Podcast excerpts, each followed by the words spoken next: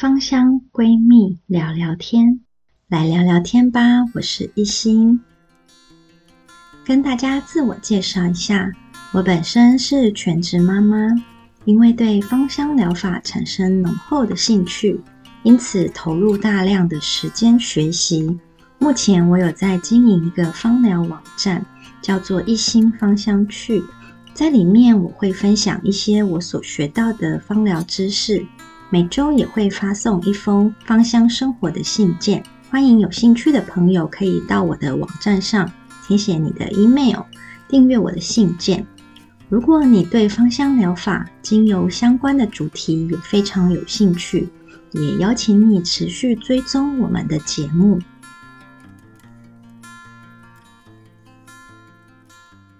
上一集呢，我们导读了生活里的芳香小百科的基础篇。那你对精油有多一点的了解了吗？这一集呢，我们来聊聊进阶篇里面的四个主题。那在开始聊这四个主题之前呢，我想要先来介绍芳疗家这个品牌。我在上一集有介绍说，生活里的芳疗小百科作者是芳疗家的教育总监。那台湾芳疗家代理的这一个法国品牌叫做 Florihana，这个品牌在法国是一个非常知名的芳疗品牌。那它贩售了非常多种类的精油啊、纯露跟植物油的产品。那它的精油呢都有有机的认证，那它价格也非常的合理。店员的专业度也非常的足够，就非常的推荐大家可以去逛逛。逛的时候非常的舒服，也不会被强迫推销。那它在台湾北中南总共有七家门市，我觉得台湾人非常的幸福，因为呢，芳疗家这个牌子，它在全球呢就是只有九间门市。那在台湾就占了七家，所以如果你在台湾有经过芳疗家的这个店面的时候，很推荐进去走走逛逛，可以去闻闻看，在你心目中这一个植物的精油气味是怎么样。当然，如果你没有办法到现场去参观或者是挑选精油的话，在网络上选购也是一个很棒的选择。那我们就开始来聊聊书中的第二个部分——进阶篇。今天呢，我会聊到进阶篇的第一个问题是了解植物的化学特性 （CT 形态）。那第二个问题呢，我会聊到温和的疗愈，认识纯露的特性。在第三题是纯露的日常，多种面向的应用方式。那第四个问题是植物油的妙用。还有植物油的日常，所以呢，在今天的这一集，我会聊到精油，也会聊到纯露，还有植物油。如果你对这几个部分没有非常了解的话，倒希望今天的节目可以帮助到你哦。那我们就开始来进入今天的主题吧。书中的第五个主题，这个主题呢，是了解植物的化学特性。CT 形态，那 CT 是什么呢？就是我们在选购精油的时候，精油瓶上会有拉丁学名，有一些拉丁学名的后面会有 CT 点这样子的缩写，那这就代表这个植物在植物学来说，它是同一种植物，同属也同种，但是它的精油化学类型是不一样的。因为呢，同一种植物生长在不同的国家，它遇到不同的气温、雨量跟日照，甚至是纬度的高低，这种环境差异会造成植物的芳香分子产生变化。然后，所以呢，这种植物其实闻起来它们的气味就不一样。书上举的例子是迷迭香跟百里香。这边我想要来跟大家聊聊另外一种植物，叫做樟树。我第一次认识这一种植物的精油，是因为这一支植物精油可以对呼吸道非常的好。它的名字叫做罗纹沙叶，那现在当然它也被更名叫做安油樟。那罗纹沙叶、安油樟这一支精油呢，它的化学形态是一八安油醇。一八桉油醇呢，它是氧化物的类型。氧化物呢，它的分子非常的小，然后气味是有一点清凉的气味，所以我们可以在罗文莎叶这一支精油闻到清凉的气息。这一个大类的分子呢，它很常被用来畅通呼吸道。也有研究显示，桉油樟精油对于抗病毒的作用非常的好，所以在这一段时间其实是非常适合拿出来使用的。那同一种植物的另外一个化学形态，它的中文名字叫做芳樟。芳樟的气味跟桉油樟又完全的不一样，它有一个温柔又香甜的气味，因为它里面含有大量的芳樟醇这一个化学分子。那芳樟醇呢，在芳樟这一支精油里面占的百分比差不多有七十到九十之间，其实非常的高。那因为它的产量还蛮大的，就有蛮多人会建议用这一支精油来取代花梨木，因为花梨木现在已经是保育类的植物。那我觉得用芳樟来取代花梨木是一个蛮好的选择。这个植物的第三种化学类型叫做本樟，或者是我们常听见的樟树。樟树它的化学类型主要是樟脑。那我们都知道，台湾以前就是樟脑的主要生产国，所以呢，这一种樟树主要的生产地是在台湾。樟脑这个成分呢，它涂在皮肤上会有些微的清凉感，它也有止痛止痒的作用。因为樟脑是同类的结构，这个结构呢，孕妇跟婴幼儿是禁止使用的哦。第四种精油是市面上比较少看到的，叫做黄樟精油。那它跟樟树有一样的拉丁学名，所以它们应该是同属又同种。它主要生产国家是在中国，它的主要成分呢是黄樟素。黄樟素被列为第二级的二 B 类致癌物，因此若有这一类的精油在使用上，可能剂量要再多注意一些。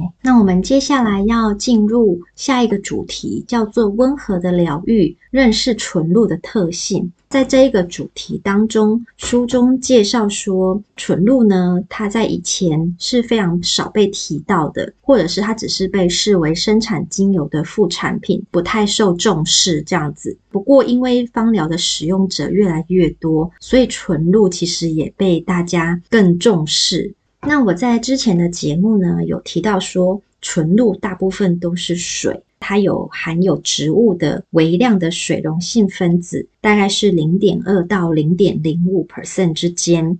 因为它也含有大量的有机酸，跟我们皮肤的酸碱度差不多，所以呢，纯露也非常适合用来肌肤保养。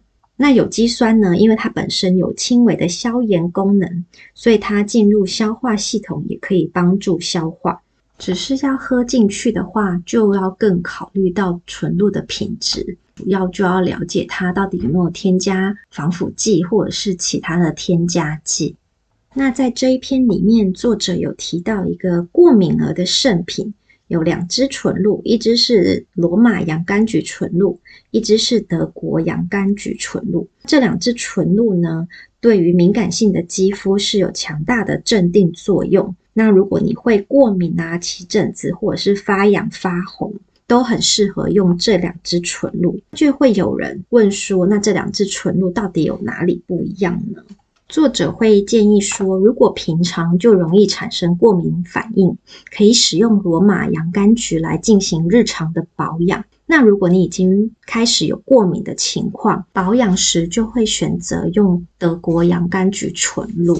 那如果家里有小朋友的家长呢，因为精油都不太适合用在婴幼儿身上，这时候呢，使用纯露就是一个非常温和并且适合的方式哦。那接下来的主题就是纯露的日常，作者在这一个里面也介绍了多种面向的应用方式。在一开始的时候有提到纯露要怎么样安全的饮用。我自己饮用纯露的经验呢，是我把它当成花草茶来看待，所以就会在一个马克杯里面的水呢，喷差不多三到四下的纯露在里面，这样子，呃，饮用的水就会有一点植物的气味。那书上呢有提到说，如果晚上睡觉前可以喝个橙花或者是菩提纯露，它可以酝酿睡意，让你的头脑有关机的感觉。如果你有睡眠的困扰，可以考虑尝试看看。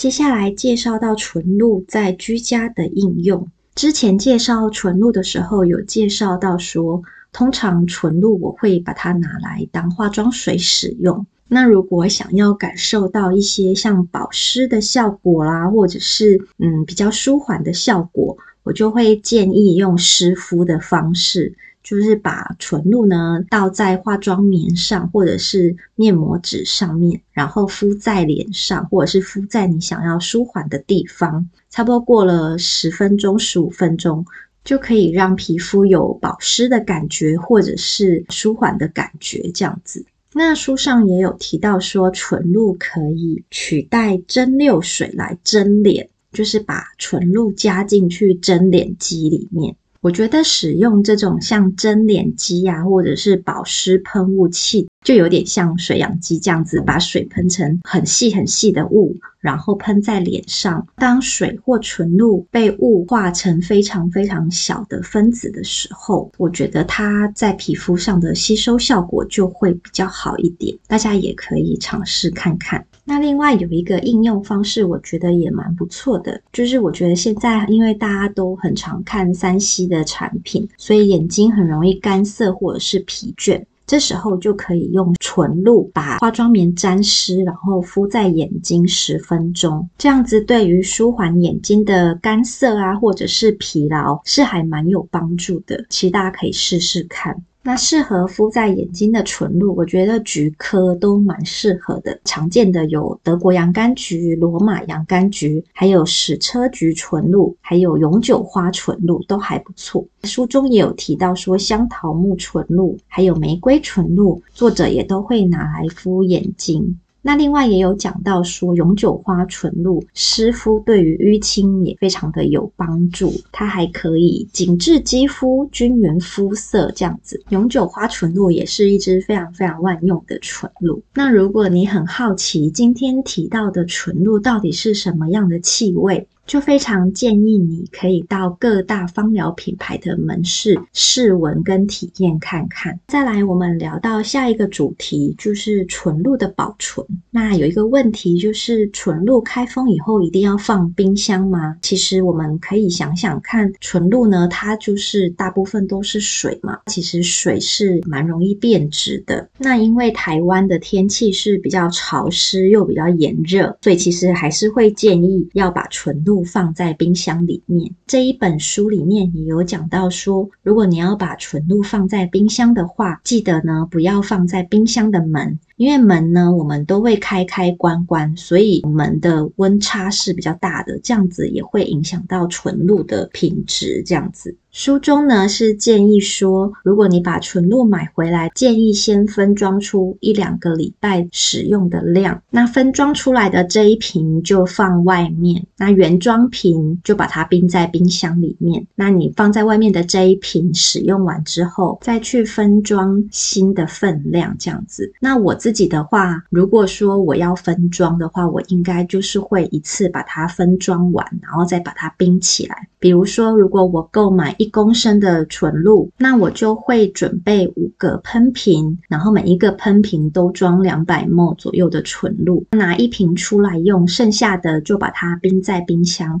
那每一次我都可以拿出一瓶新的来使用，这样子呢，就可以更确保说纯露比较不容易被空气中的细菌或霉菌污染。怎么样判断纯露变质了没呢？第一个，你可以先闻闻看它的气味有没有跟你一开始购买回来的时候有明显的酸败的气味。其实有一点像馊水，反正就是坏掉的气味这样子。这样子就是肯定就不能再使用了。纯露当中呢，如果出现悬浮物，也是有可能已经变质了这样子。那如果已经变质的纯露啊，就其实建议不要再用在身上。如果真的舍不得倒掉的话，会建议把它它用在居家清洁上面。就比如说拖地的话，可以加个五十毫升或者是一百毫升。那如果说纯露真的放的有点久了，那你可能也不敢再用在身上的话，就是除了拖地，也可以拿去浇花或者是洗衣服。这个是在它还没有发生臭味的情况下，我觉得是可以在居家清洁上赶快把它用完的方式。接下来呢，就要来介绍植物油的主题。植物油呢，除了在芳疗里面，它可以当做基底油，就是拿来稀释精油当做按摩油使用之外，其实我们的日常饮食中，脂肪也是我们不可或缺的六大营养素之一。书中呢，有一段话，我觉得还蛮重要的。他说：“身体的细胞膜原料就是来自脂肪酸。”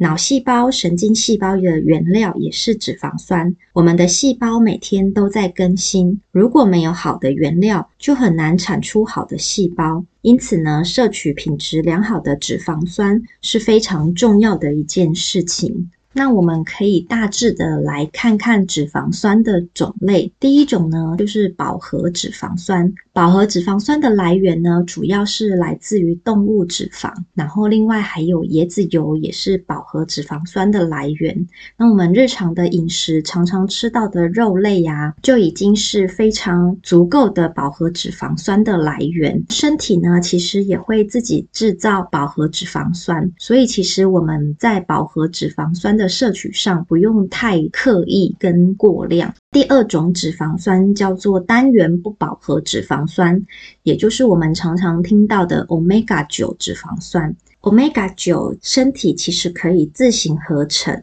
最具代表性的植物油呢，就是橄榄油。接下来要介绍的是多元不饱和脂肪酸。多元不饱和脂肪酸呢，我们的身体是没有办法自行合成的，所以呢，它也叫做必需脂肪酸，是我们身体必须要从食物来源摄取的。多元不饱和脂肪酸呢，有包括 Omega 三跟 Omega 六。我们常常会在广告当中听到说要多补充 Omega 三的植物油，是因为我们现在的饮食生活当中，Omega 六的摄取量已经大于 Omega 三的摄取量。根据美国心脏学会建议，最佳的油脂摄取比例在多元不饱和脂肪酸的部分是 Omega 三比 Omega 六应该要等于一比一。可是我们现在日常的饮食呢，Omega 六的摄取量已经大于 Omega 三非常非常的多，因此就容易导致身体会有发炎反应。Omega 三本身它有抗发炎的作用，那 Omega 六它主要是会促发炎。所以呢，当你在摄取比例是一比一的情况下，身体是可以平衡的，那也不容易产生发炎反应。所以呢，我在这一段学习芳疗的过程呢，我也深入了研究植物油的这种特性，然后呢，就比较能体会在之前的新闻事件下，大家都非常强调说要喝好油这件事情。摄取好的植物油，其实对我们身体是一件蛮重要的事情。那我也邀请你可以一起来重视。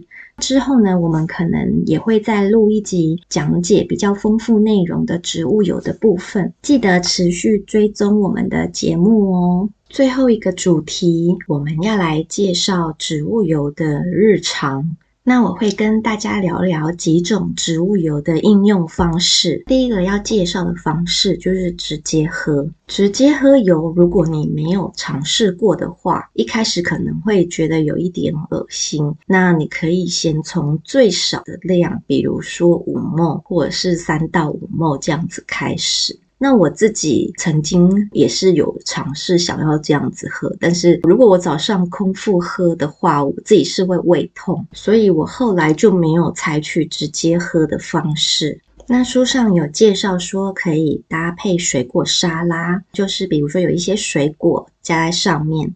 那可能也有一些优格加在里面，然后再加一点点的植物油进去。加在这种沙拉优格里面的植物油，就蛮适合跟一些带有莓果香味的植物油搭配，比如说覆盆莓子油，或者是沙棘果油、玫瑰果籽油这几种植物油，它的营养价值都非常的高。然后它们也有一个特色，就是非常容易氧化。那如果你有这几支植物油的话，真的是建议开封后半年内一定要用完。既然它这么容易氧化，那你如果开封后，除了用在身上之外，那也可以用刚刚这种方式加在水果沙拉优格里面。另外一个在书中介绍的方式，就是把烤过的酥酥脆脆的吐司上面淋一层薄薄的植物油。然后再加上蜂蜜，这样子也是一个方便简单，然后可以摄取到高品质植物油的方式哦。不知道大家有没有发现，刚刚提到的这几个方式都是直接使用，而不是加热过的。因为像必需脂肪酸啊、Omega 六、Omega 三这几种，它们都不适合高温去烹调。最好的方式就是凉拌。那也鼓励你可以从现在开始重视吃好油这件事情。另外一个应用方式，我想要特别来聊聊，那就是用油漱口。不知道你有没有用油漱口过呢？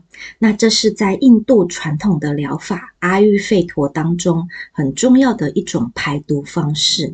之前也有一阵子，我觉得台湾还蛮流行这件事情的。那就是每天呢，你准备十到十五毫升，在早上的时候，可以把这十到十五毫升的油直接在口腔里面漱口，漱十到十五分钟之后，再把这些油吐掉。那你会发现啊，吐掉的油哦，就是会非常的浑浊。之前国外也有一份研究说，在四十五天的测试中，研究油漱法对牙龈炎还有牙菌斑的影响，结果有一半以上的人改善了牙龈炎，对牙菌斑的改善达到百分之三十。那其实这个效果是还蛮不错的，其实非常推荐大家可以试试看。那我自己就是没有每天使用，可是就是想到的话就会试试看。那如果对油漱法有兴趣的朋友，这边有一本书可以介绍给大家。